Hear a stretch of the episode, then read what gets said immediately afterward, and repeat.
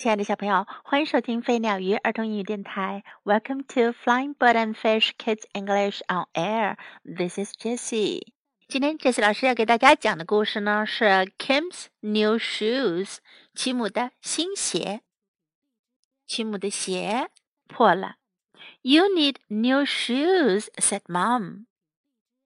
妈妈说你需要新鞋了。Kim looked at her feet. 齐木看了看自己的脚。I like my old shoes, she said. 她说：“我喜欢我的旧鞋子。I have fun in them. 我穿着它们很好玩呢。We can look for new shoes just like the old shoes, Mom said. 妈妈说：“我们可以找像你的旧鞋子一样的新鞋呢。” Kim looked at lots of shoes at the shoe store，在鞋店里，齐木看了很多很多的鞋。At last, she saw new shoes just like her old shoes。最后，她看到了像她的旧鞋一样的新鞋。These shoes are best," said Kim。齐木说：“这些鞋子呀是最棒的。” Then Kim had to pick a color。 接下来啊，齐木就该挑颜色了。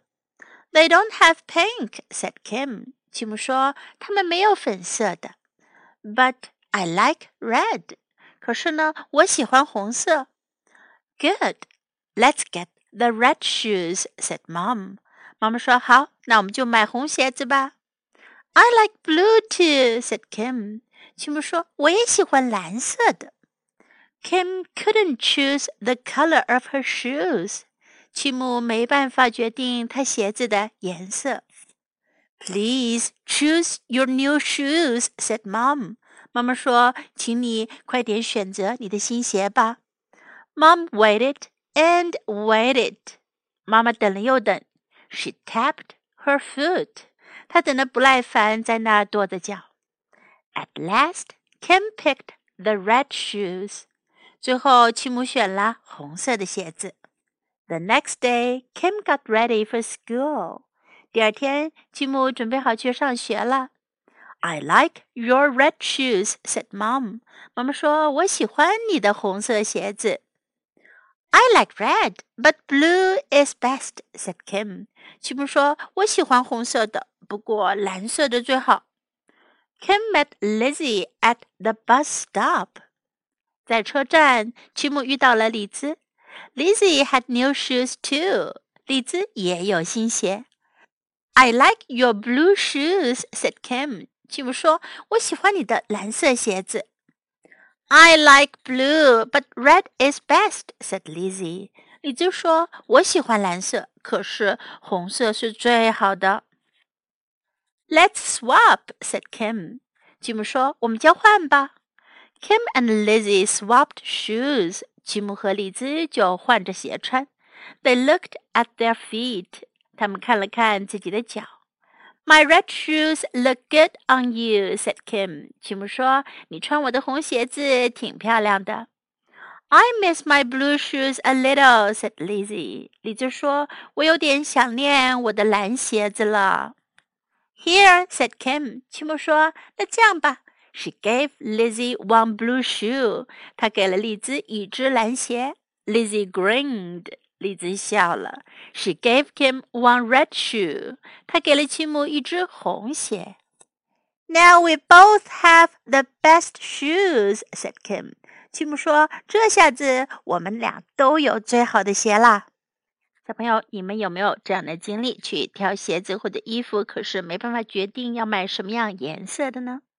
你们觉得 Kim and Lizzie 他们的方法好吗？在今天的故事中，我们可以学到这样一些英文表达：You need new shoes，你需要新鞋子了。New shoes，新鞋。You need new shoes。I like my old shoes，我喜欢我的旧鞋子。I like my old shoes。I have fun in them。我穿着它们很好玩。I have fun in them. These shoes are best. 这些鞋子是最好的，best 最好的。These shoes are best. I like red. 我喜欢红色。I like red. I like blue too. 我也喜欢蓝色。I like blue too.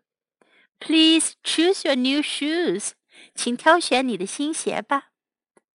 Please choose your new shoes. I like your red shoes. 我喜欢你的红鞋。I like your red shoes. I like red, but blue is best. 我喜欢红色，但是蓝色是最好的。I like red, but blue is best. Let's swap. 我们交换吧。Let's swap. 也可以说 Let's trade. 我们交换吧。Let's trade. Let's swap. Now let's listen to the story once again. Kim's new shoes.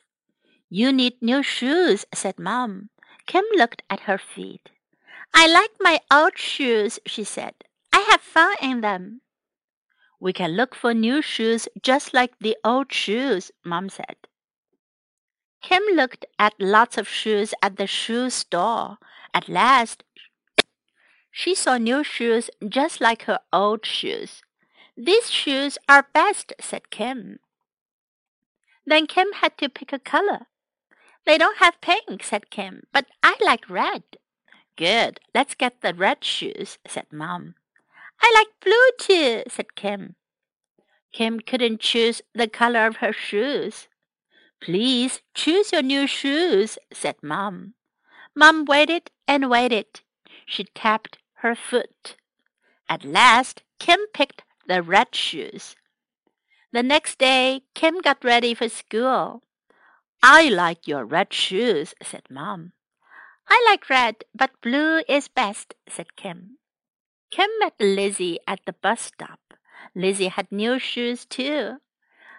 I like your blue shoes, said Kim. I like blue, but red is best, said Lizzie. Let's swap, said Kim. Kim and Lizzie swapped shoes. They looked at their feet. My red shoes look good on you, said Kim. I miss my blue shoes a little, said Lizzie. Here, said Kim. She gave Lizzie one blue shoe. Lizzie grinned. She gave Kim one red shoe. Now we both have the best shoes, said Kim. The end of the story. Hope you enjoy it. Thanks for listening. Until next time, goodbye.